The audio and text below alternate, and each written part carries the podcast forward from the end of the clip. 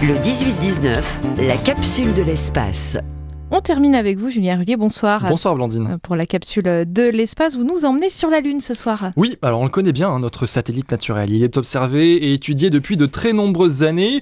Il a accueilli de nombreuses missions, habitées ou non, mais la mission qui devait se poser sur son sol est inédite. Pour la première fois, la Lune devait accueillir un atterrisseur commercial.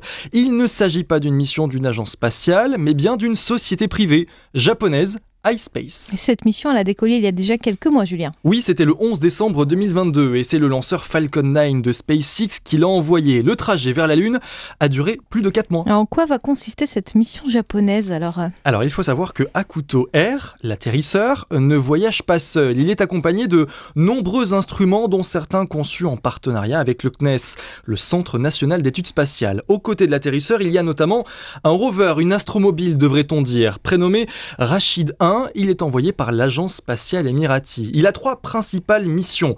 Analyser les propriétés thermiques du régolithe lunaire à l'aide d'une caméra, analyser la structure et la taille de la poussière lunaire ou encore étudier à l'aide d'une sonde le plasma des électrons proches de la surface chargés électriquement par le vent solaire. Le vent solaire qui est très présent sur la Lune. Côté technique, Blandine, on s'arrête là. La mission du rover était prévue pour durer 14 jours. C'est peu, mais le rover est très petit, à peine 53 cm de haut autant de large. Voyez aussi ça comme une mission de démonstration. La première aux côtés d'une sonde privée et le premier rover pour les Émirats arabes unis qui, en cas de réussite de la mission, deviendrait le quatrième pays hein, seulement à poser un véhicule spatial sur notre satellite. Alors, vous venez d'employer le conditionnel. Pourquoi, Julien? Ah oui, Blandine, parce que j'ai pas voulu vous donner l'issue de la mission trop vite. En réalité, euh, j'ai écrit cette chronique au moment même où l'atterrisseur tentait de se poser sur la Lune. Alors, cette mission pouvait encore être un échec comme une réussite. Le 25 avril dernier, donc hier pour ceux qui nous écoutent en direct, l'engin a allumé ses propulseurs pour freiner sa progression et tenter de se poser sur la surface lunaire.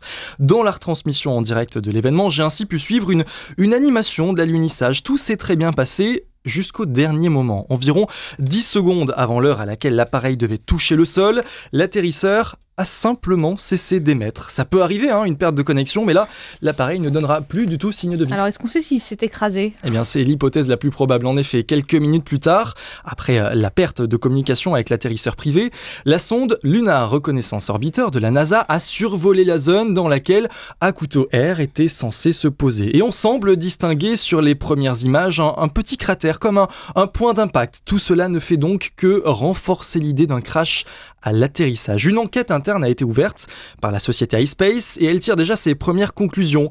Elle semble privilégier la panne sèche comme étant l'origine de l'échec. Oui, sans carburant, l'atterrisseur a vu ses, moteurs coupés trop tôt et s'est alors lancé dans une chute libre vers la Lune. Réussir du premier coup aurait presque été un exploit, Blandine. La deuxième tentative sera sûrement la bonne.